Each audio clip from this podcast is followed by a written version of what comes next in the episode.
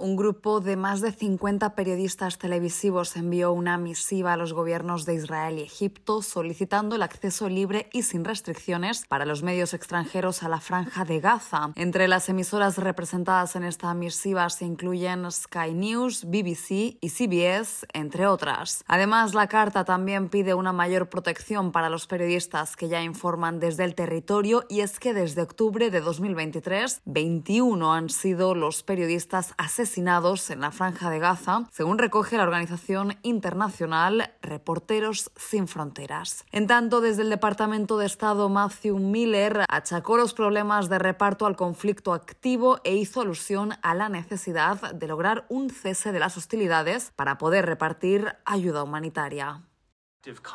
Si no hay conflicto activo, es mucho más seguro para las personas moverse, es mucho más seguro entregar la ayuda y luego debido a que llega más ayuda y se entrega más ayuda, la gente en el terreno no está tan desesperada como para saquear convoys y ese tipo de problemas de seguridad que hemos visto en las últimas semanas. Efectivamente, en los últimos días algunos camiones con suministros reportaron asaltos por multitudes de gazatíes sedientos y al borde de la hambruna, especialmente al norte de la franja donde la desesperación y la destrucción se volvieron palpables tras el paso de las tropas israelíes. Judith Martín Rodríguez, Voz de América.